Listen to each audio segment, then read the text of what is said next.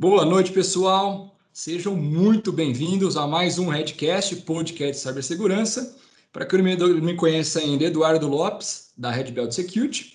Uh, e como a gente passa aqui, né, cada pelo menos aí 15 dias, trazendo informações, trazendo alguns tópicos bem interessantes, hoje falaremos sobre segurança em dispositivos móveis.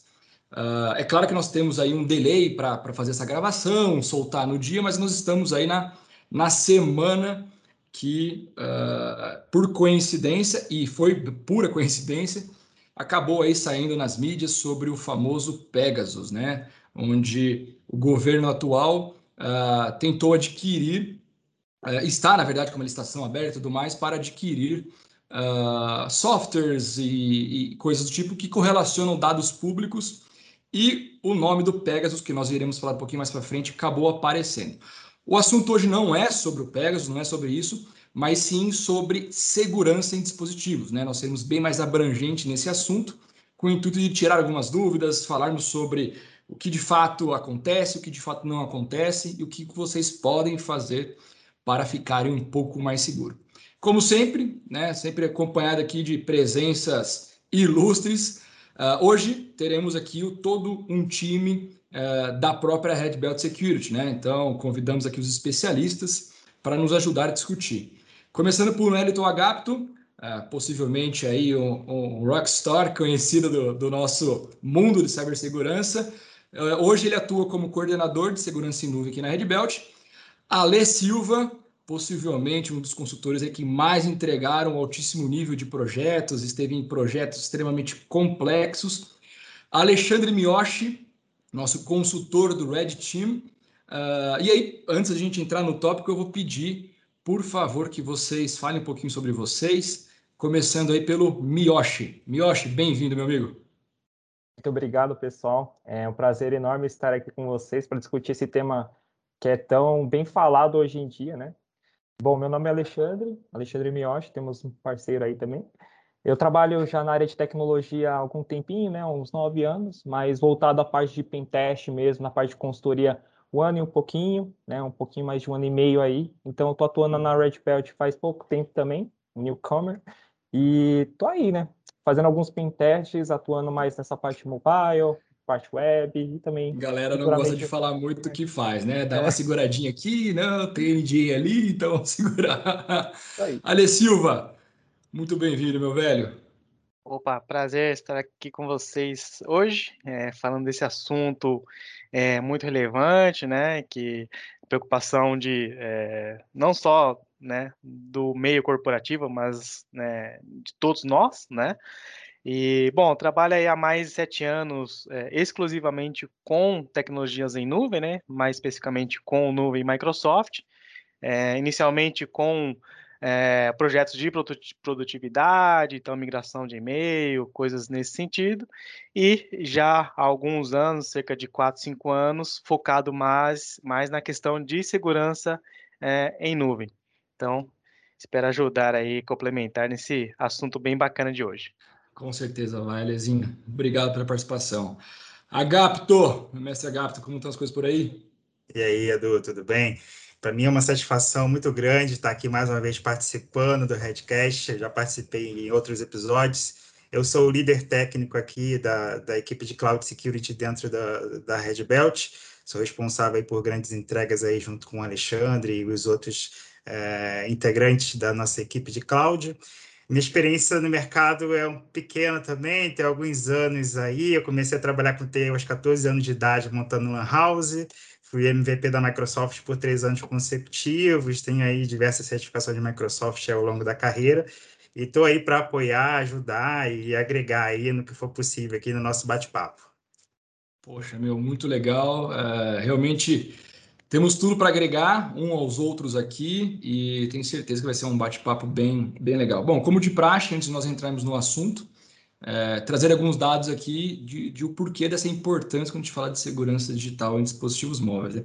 Não vou nem falar o quão importante hoje é um smartphone em nossas vidas. É, Para você saber o significado disso, é só você ter aquela sensação que o coração quase cai da boca quando você acha que perdeu ele.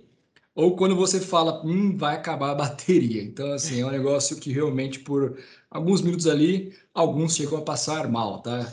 Uh, mas, bom, quando a gente fala de ataques, né, quais são os mais conhecidos que têm foco em dispositivos móveis?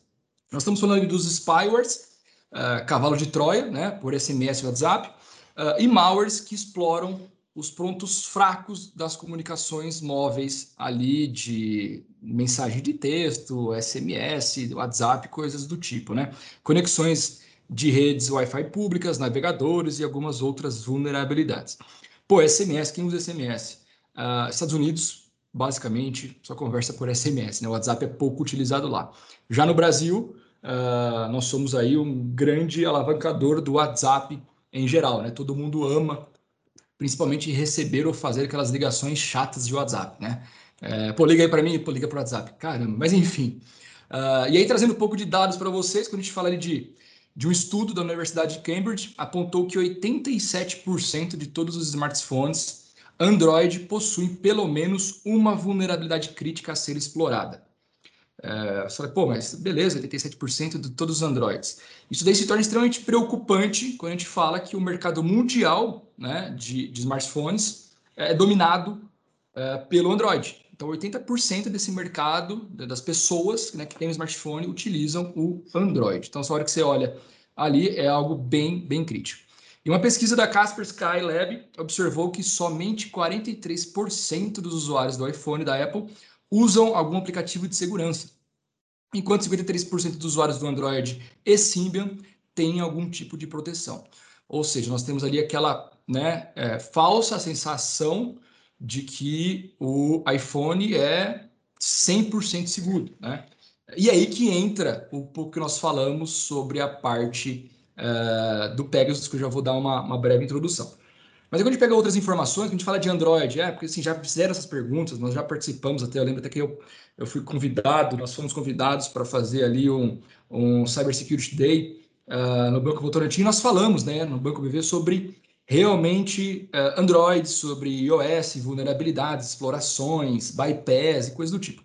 Vantagem e desvantagem. Quando eu falo do Android, qual é a vantagem? Ele é altamente configurável. Né? Você controla literalmente todas as configurações de privacidade. Puta, ótimo. E a desvantagem, que é contra? A falta de padronização. Ela resulta em insegurança imediata. Né? Uh, Apple iOS, a vantagem, consistência que o pessoal fala, confiabilidade, é, porque assim, você realmente confia no sistema devido à quantidade de vulnerabilidades que são expostas. E a desvantagem, ele não deixa nenhuma, né? ele não deixa de ser vulnerável a malware, é, é totalmente dependente das práticas de segurança da própria Apple, é, e você não sabe ali o que está sendo feito por trás tá? Pô, legal. É a mesma coisa quando você vai falar de comparar Windows e Linux. Ah, por que, que o Windows é mais, é mais inseguro do que Linux? Eu tenho uma teoria que acho que muita gente compartilha também, que é o seguinte, meu, hacker, crackers, pesquisadores vão olhar, vão criar malwares é, para sistemas operacionais que têm mais pessoas utilizando. Então, para que, que eu vou criar um malware para um macOS? É, pô, se alguém for infectado, vai ser uma quantidade muito menor, enquanto eu quero ganhar em larga escala. Então, com base nisso, o que, que tem a ver uh, o Pegasus aí na história? O Pegasus é um, é um, é um malware né, da empresa, uh, se eu não me engano, ela chama-se NOS, NOS Group, de Israel mesmo, tá? Ela é totalmente legal, legítima, uh, já que ela foi desenvolvida, né, essa empresa existe porque ela desenvolveu um malware que conseguia infectar tanto Android quanto iOS, 100%. E a ideia era realmente trabalhar com antiterroristas, né? Você entender ali parte de tráfico, antiterrorismo, coisas do tipo. Só que isso daí perdeu-se o controle e ele já foi encontrado em mais de 44 países, se eu não me engano. No Brasil ele apareceu aqui, ele virou notícia em torno de 2017, quando estava espionando alguns jornalistas. É, então, é um malware que realmente tinha uma alta eficácia para invasão sem o usuário saber disso daqui, né? É, e aí, recentemente o governo estava tentando adquirir esta solução. Uh, e aí o grande problema, que a gente não vai entrar em cenas políticas aqui, era o porquê disso. Mas enfim. Bom, agora que eu já falei bastante, né? Gente, me corta aí. Uh, vou para a primeira pergunta, e aí eu gostaria que o Ale Silva começasse a responder, depois a Gapta, a gente segue por diante, Miyoshi, sobre o seguinte, quando a gente fala ali né, de, de dispositivo móvel, uh, quais são as ações né, que os usuários comuns, meu, pessoas ao nosso lado, os nossos colaboradores, uh, devem abolir, devem parar de fazer no seu dia a dia com o intuito de aumentar ou de garantir um pouco a segurança do aparelho, né? Uh, por exemplo, pô, você não vai acessar redes públicas. Ah, não, do, do, do, meu notebook eu já não vou numa, numa cafeteria, eu já não vou num, num cyber, no que for, para acessar meu banco. Eu já sei disso. Mas aí o cara vai, pega o celular e faz isso pelo celular. Uh, o intuito é o mesmo, né? Então, assim, quais outras, gente? O que, que vocês podem recomendar aí, que às vezes parece básico, mas é importante relembrar todos? É, eu diria que assim, o, independentemente do qual versão né, você está usando, se é Apple, se é um Android, é, um Windows Phone, é, eu diria que a principal segurança é o próprio usuário, ou seja, como ele se comporta né, com esse aparelho nas mãos. Então, como você mesmo citou, a questão do, da Wi-Fi pública. Então, é, esse é um ponto bem é, é, complicado, né? Porque é comum, principalmente de quem não é do meio da TI, né? Chega em um lugar, primeira coisa, ah, me dá a senha do, do Wi-Fi. Wi Exato. É, e também, assim, acessar coisas que você não solicitou. Ou seja, eu recebi um, um SMS falando de um, ah, uma promoção, um, ou então, ah, o seu CPF foi negativado, ah, estamos movendo uma ação judicial. Então, ou seja, é um tipo de situação que é, é bem complicado né, para o usuário, ou seja, ele não, ele não solicitou aquilo, né, ele recebeu e muitas vezes ele vai clicar, seja por curiosidade ou por medo para checar se realmente aquela é, informação sobre o, o, o, processo judicial é verdade. Ou seja, esse comportamento do, do usuário é, é, muito importante. E até outra situação, né? Eu tenho, por exemplo, dois é, enteados de 11 anos e, é assim, eles são curiosos, né? Então, gostam, por exemplo, de Minecraft, então fica assistindo videozinhos, é, vê, né, é, propagandas sobre isso, e eles, aí eu sempre, né, dou toque para eles, assim, ó, tudo que vocês forem instalar, né, deixa eu ver primeiro. Boa. Então, assim, é, você, aí você vai ver que não é de um, não é do, do fornecedor oficial, né, de uma outra fonte, né, totalmente Tenta se passar por isso, tenta, tenta mostrar que, que, é o aplicativo. Aí, exatamente. Aí você vai ver as permissões, né, que aquele aplicativo está solicitando, são permissões elevadíssimas que não tem porquê, né? E principalmente, e aí é um, né, uma questão muito minha também é, se uma coisa é de graça, é, você já tem que ficar com o pé atrás, né?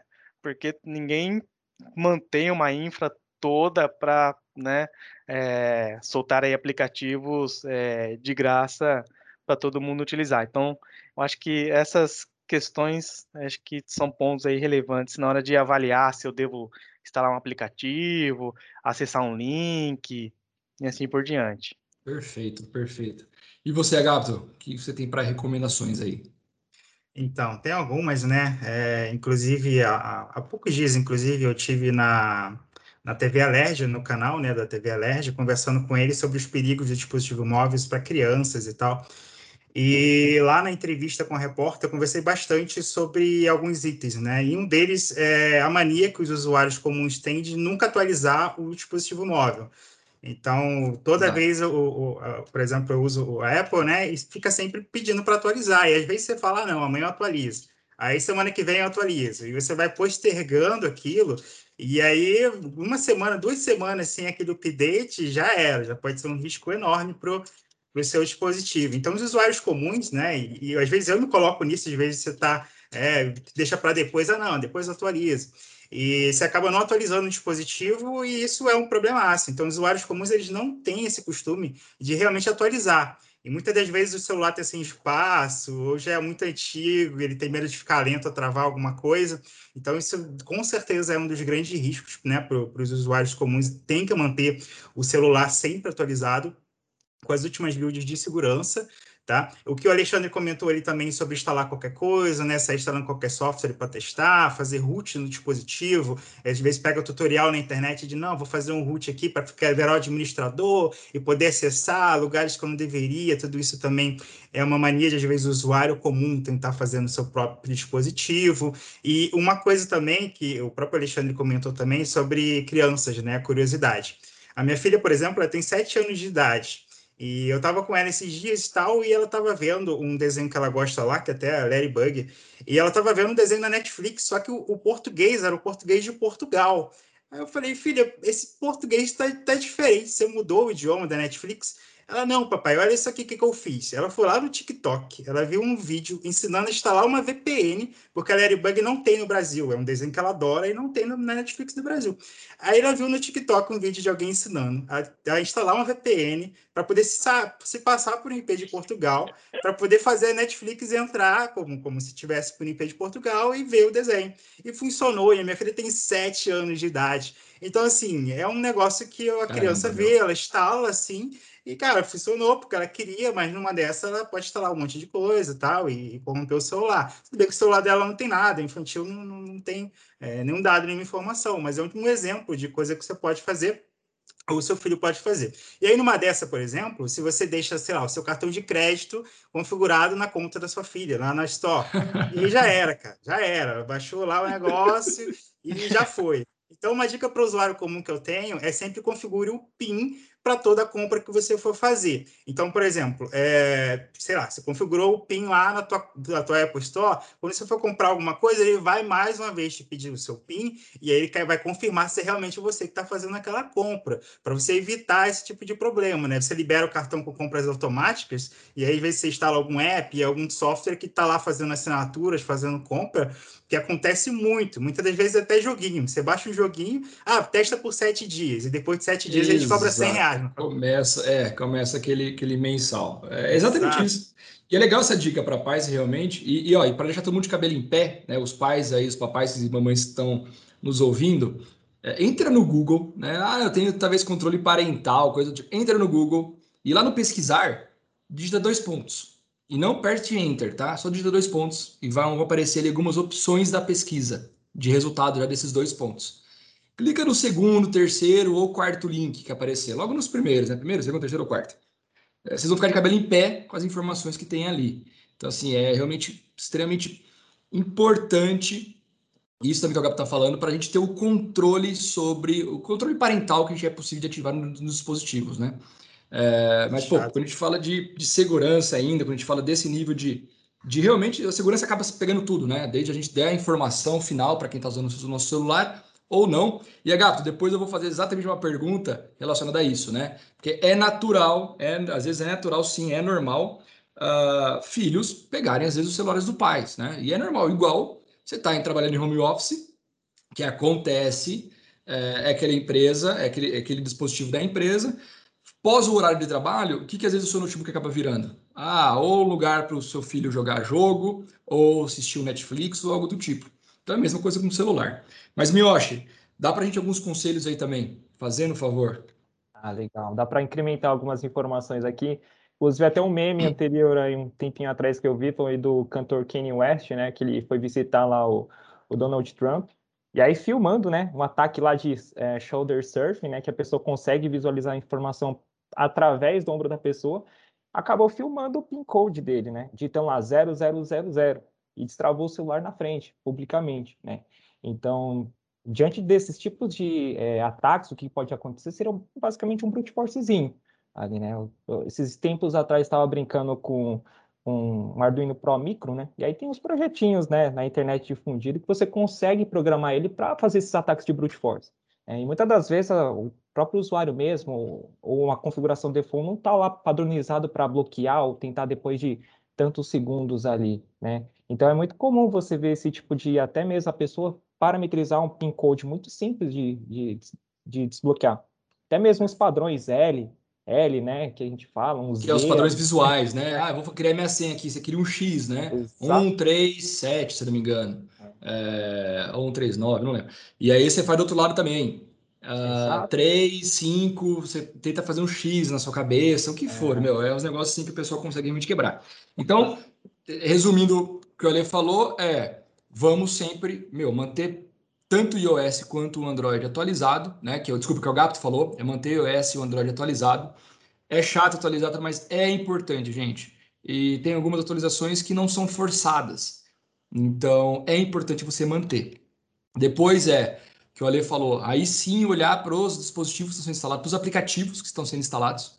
E complementando o que o Ale falou, eu tenho certeza que deve ter no mínimo aí cinco aplicativos instalados no seu celular, seu smartphone, que faz aí pelo menos uns três meses que você não utiliza. Meu, se você não utiliza, remova-os. Não tem o um porquê ele estar ali. Né? Você não sabe se é alguma vulnerabilidade dele, está sendo explorado algo por eles. Não, não sabemos. E o Miyashi falou sobre realmente ataques, né? É, que é o que? É a gente convertendo isso para a leitura humana, é, é você deixar uma senha forte, é você também ativar o fator de autenticação em tudo. Tem no WhatsApp, tem fator de autenticação. Uh, ah, para você fazer compras, igual a Gato falou, tem um PIN com o segundo fator de autenticação e tem outras frentes. E se eu puder fazer um acrescento é instale um antivírus no seu Android ou no seu iOS. Né? A Kaspersky tem um aplicativo dele chamado Kaspersky Mobile, que são 15 dólares ao ano. É, que você pode colocar para o Android, para o iOS, o que você quiser. Ah, não, eu quero um gratuito. Aí você tem o Bitdefender, é, ele é gratuito, mas tem os ads, né? Tem as propagandinhas, mas assim, faz, ele está ali para fazer realmente o que é, é necessário para nós. Mas show, show de bola. Uh, e aí, quando a gente vai um pouquinho mais agora para o mundo corporativo, né? Sabemos que é algo comum já das empresas, desde quando a gente falou de BlackBerry lá atrás, é algo comum as empresas disponibilizarem, às vezes, uh, celulares para seus colaboradores ou disponibilizar a possibilidade dos colaboradores acessarem o Outlook, acessarem plataformas web, fazer conexões VPN com a empresa, coisa do tipo. Então, fazendo a pergunta para vocês aí, Gato, começando por você.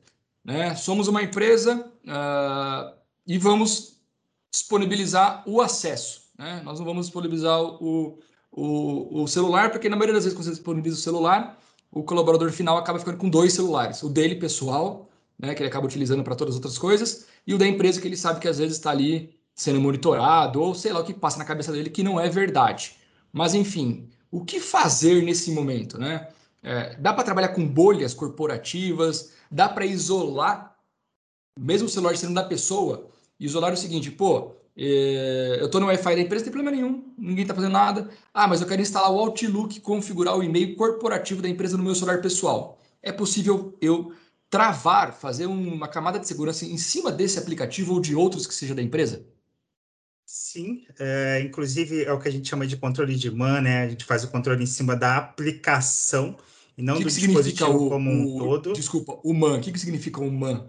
O MAN é uma sigla em inglês que a gente faz um controle é, específico para aplicações. No caso, a gente está fazendo é, tipo app controle em cima do próprio Outlook, que nem você comentou, tá? Que seria o Mobile Device Management, talvez, que é o MDM. É, mobile, mobile, é, é, MDM, Mobile Device, Mobile Device Management, e o de MAN é o Mobile Application, né? Application Management. Você... Ah, Isso, MDM e o MAN, né? É o Device e o Application seria o MAN.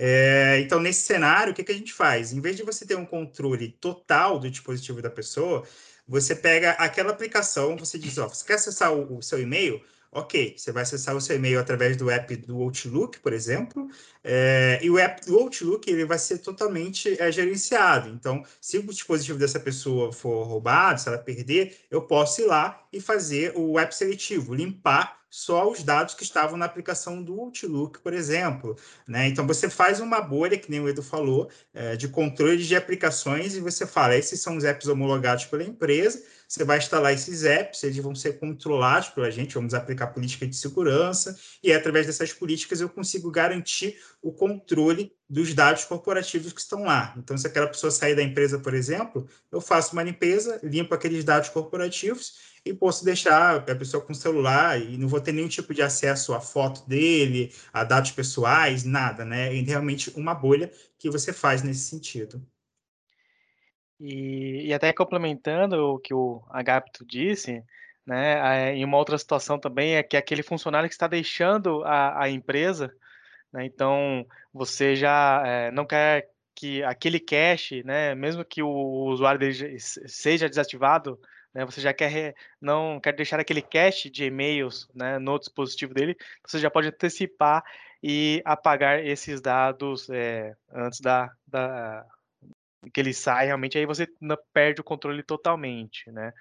E, e também evitar, por exemplo, que ele pegue um arquivo que é corporativo e compartilhe isso em um grupo do WhatsApp ou salve até mesmo no armazenamento interno do dispositivo dele. Então você tem esses tipo, tipos de controle é, com o, o MAN. Muito bom, cara, muito bom. E, você já deu uma bela dica já também. É, de quando né, quem está nos ouvindo, bolha corporativa e daí em diante, quiser procurar é, MDM, se gerencia o dispositivo, e MAN se gerencia os aplicativos. Ale, voltando para você, cara, que eu, que eu, fiquei aqui curioso. É, quais soluções aí você conhece no mercado que fazem isso? São caras, não são caras? São realmente fáceis de usar? Como que, como que funciona um pouquinho? É, nós temos é, grande experiência né, com a utilização, utilização do Microsoft Intune, agora né, temos um novo nome para ele, que é o Endpoint é, Manager. É, então, nós temos grande experiência nesse tipo de deploy. E assim, é, para essa questão, né, o, pro, quando eu vou para o MDM e quando eu vou para o MAN, né, o, por que, que eu devo utilizar um ou utilizar outro? O ideal é que nós utilizemos os dois, tá? Que acaba um complementando o, o outro. Então, assim, para aqueles dispositivos que são corporativos, né, eu vou é, ter o, gerenciamento desse dispositivo como um todo, né, entre aspas, porque não é tudo realmente que o administrador vai ter acesso. É, e, ou seja, esse dispositivo que é corporativo também incluo ele em uma política de proteção de aplicativo, porque uma coisa vai complementar a outra.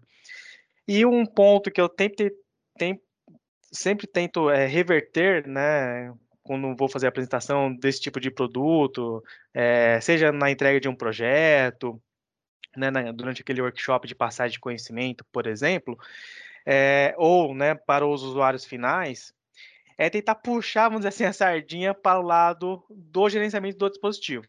Então, por exemplo, eu tenho o meu próprio dispositivo, é pessoal, né? Eu posso acessar os dados da empresa com ele, e eu só tenho benefício se eu registrar ele como se fosse um dispositivo corporativo. Porque se eu estiver passeando, perdi celular, fui roubado, eu posso chegar na, na TI da empresa e abrir um chamado e pedir, ó, apague os dados é, do meu dispositivo, zera ele para o padrão de fábrica. Então, ou seja, é, não é algo é, que as pessoas né, costumam fazer, porque eles imaginam que você vai acessar as ligações dele, ver as fotos, coisa, ou seja, é totalmente, é, um acesso totalmente controlado, né? O administrador não tem acesso a esse tipo de informação, porque tudo está baseado na identidade que nós chamamos, que é o quê? O e-mail e a senha dele de acesso. Tá? Então, é, é só para controlar essas informações corporativas, os e-mails e assim por diante, mas não ter acesso a esse tipo de dado. Boa, não, você, você quebrou um mito agora fenomenal, porque. E aí teve, teve gente pensando, né? Ah, mas se ele consegue resetar para configuração de fábrica, ele consegue ver tudo. Não, gente, ele não vê tudo. Você tem a possibilidade de saber o que esse aplicativo, né? seja essa solução, que seja da Microsoft ou de outros, é, tem acesso. E, e não vai ter acesso às fotos, não vai ter acesso ao seu WhatsApp, não vai ter acesso às conversas. Ele tem sim o poder de deletar é, é, o seu aplicativo como o seu celular do zero, mas só de resetá-lo. E não de falar assim, ah, sabe aquela foto que eu tenho ali? Né, você consegue, eu perdi meu celular, eu queria que você apagasse aquelas e aquelas fotos. Não é assim que funciona. Ele ia falar assim, olha, eu consigo zero ou um. Né? Ou é não fazer nada, ou um que é fazer tudo e apagar. É para isso que funciona e muito legal essa ideia do cache. E aí, levando para o Miyoshi agora, Miyoshi, é... legal, falamos aí dessa bolha corporativa né? Pô, legal, então eu, vamos supor, né, somos um hacker, eu quero realmente quebrar essa bolha corporativa. Quero, roubei o celular aqui de alguém, estou com acesso a ele, e quando eu vou entrar no Outlook, ele me pede uma senha devido à bolha corporativa, algo do tipo. Eu consigo quebrar essa bolha corporativa? Consigo dar um bypass nela? É possível, né? Por isso que a gente fala com quesito de segurança de, na parte mobile mesmo, é a questão de você fazer jailbreak, né? O, o porquê que é tão importante você saber o conceito do jailbreak ou fazer um root num determinado celular. É, aí você consegue bypassar alguns controles de segurança, até mesmo pela própria aplicação, né? Isso dependendo da aplicação, como ela foi desenvolvida, existem N fatores, né, para a gente conseguir bypassar.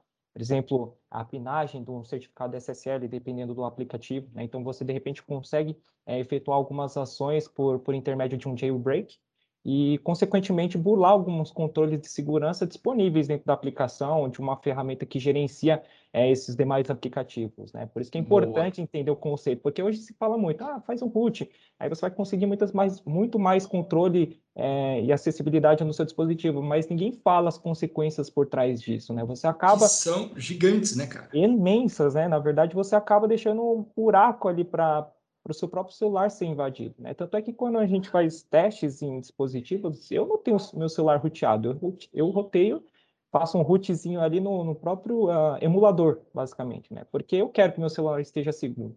À medida que você quer vai passar algumas informações, você abre outros, uh, outras consequências ali para o seu próprio dispositivo. Mas é possível, sim. Né? Perfeito. Para quem não, não, nunca ouviu esse termo ou ou tem curiosidade, o próprio nome já diz, né? Você está ali quebrando a jaula que você está, né? Porque literalmente quando você tem o seu celular, ele está travado para você não ter acesso ao seu sistema operacional, que é muito mais um motivo de segurança e acabou, né? É, e aí quando você faz um jailbreak no seu celular, seja no, na Apple, no, né, no, no iPhone ou no próprio Android, você acaba tendo um acesso de super usuário no seu celular. E aí tudo que você faz dali para frente, de instalar um aplicativo do que for, é, a sua chance de você instalar algo malicioso é muito grande, né? E você fala, pô, mas é tão simples assim instalar aplicativo malicioso?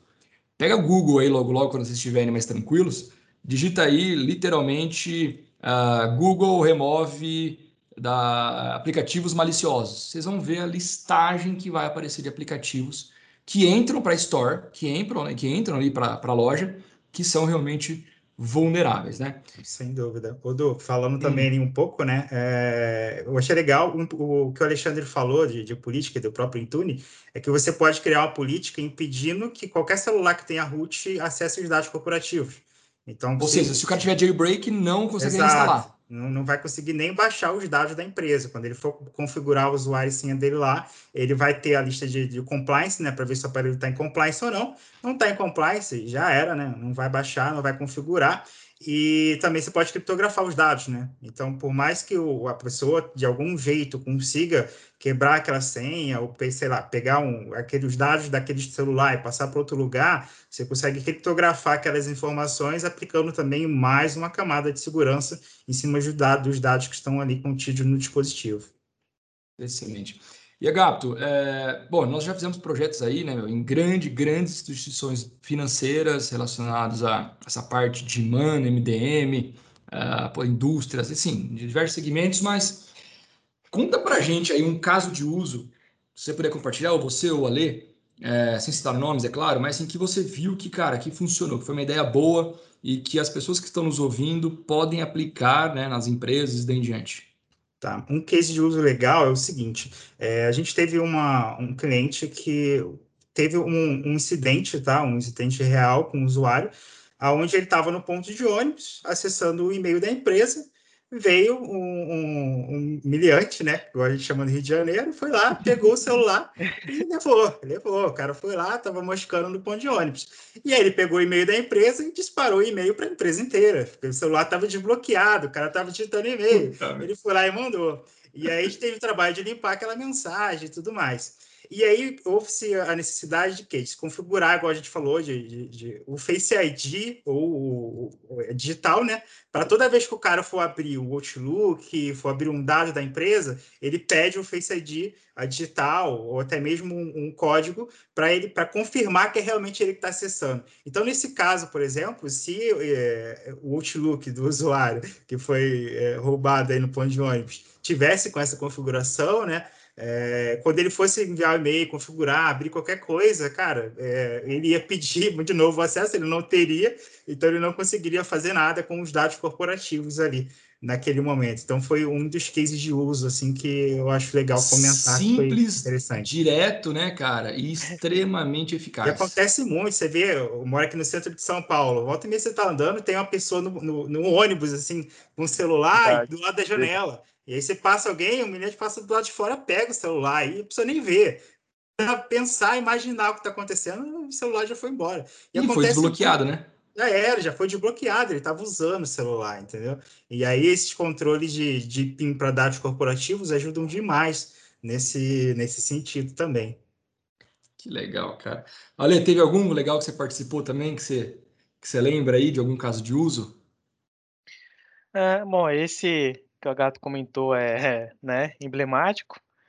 É, eu diria que um, uma outra opção também, né, é, para esse tipo de caso, é, se você não configurou previamente para que ele né, desbloqueie né, de forma é, baseada em, em, um X período de tempo, né, que ele tenha que desbloquear para abrir o aplicativo, é, seria fazer essa, a, essa, esse bloqueio de forma remota utilizando o portal. Então, mesmo que eu não tenha isso, né, você consegue, é, através do, do, administrador, fazer esse bloqueio de forma remota ou até mesmo fazer a, a, aderição desses dados, né. Então, acho que esse seria um ponto aí. É, ótimo, ótimo, ótimo. Miyoshi, é, e para o pessoal que está nos ouvindo agora, fala, pô, legal, entendi o mundo corporativo, como dá para trabalhar, como dá para é, me assegurar disto, né, da bolha corporativa. É, mas ainda a gente não pode esquecer que tem o um ponto de que caso o celular estiver infectado, é, pode ser, nós não sabemos, tá? A gente não existe evidência de que sim ou de que não. E como não existem, a gente sempre fica com o pé atrás de saber se, pô, se é um celular que já está comprometido e é instalada a bolha corporativa, comprometido assim, sem estar com jailbreak, sem nada, uh, se ele vai ter acesso aos e-mails e coisas do tipo. Há uma probabilidade grande de que sim, né? Mas, sim, eu acho quando você fosse pensar ou, ou dar uma dica aí para quem está nos escutando de será que meu celular está comprometido ou não? O que, que eu posso fazer? O que, que você indica? Tem alguma coisa que você imagina assim de, de imediato que as pessoas podem tomar de ação agora? Ou é mais do mesmo mesmo relacionado a instalar um antivírus? O que, que você tem de ideias?